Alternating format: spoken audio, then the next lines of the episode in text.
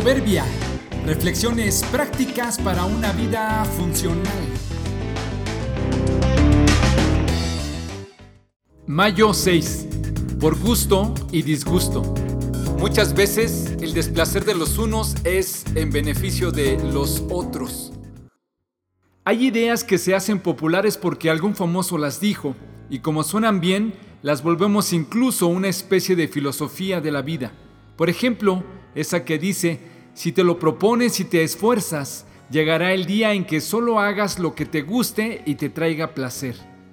Lo que significa que si viviéramos haciendo solo cosas que nos gustan, seríamos muy felices.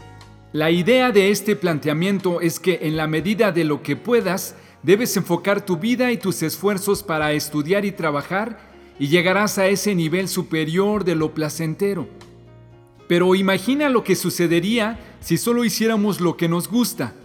Una madre no se levantaría en la madrugada para amamantar a su bebé hambriento. Es más, no lo hubiera tenido en un parto que implicó muchas horas de dolor. Un padre no se levantaría cada día muy temprano para ir a trabajar sabiendo que su jefe no lo tratará bien. No llevaríamos a nuestros hijos a vacunar.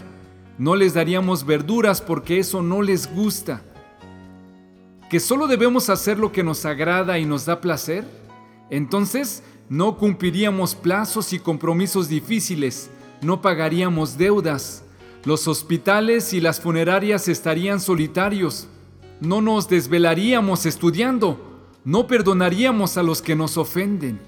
Casi siempre las actividades desagradables que nos toca hacer a nosotros son con el propósito de hacerle la vida más agradable a los demás. No vivas pensando que llegará el día en esta tierra en que ya no habrá cosas que te disgustan.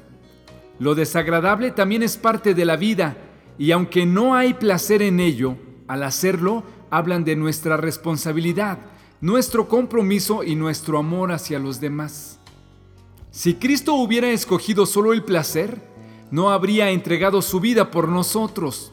No hay gusto en morir por gente que no lo merece, pero su entrega en una acción desplacentera, nos ha traído gozo y esperanza a los que confiamos en Él.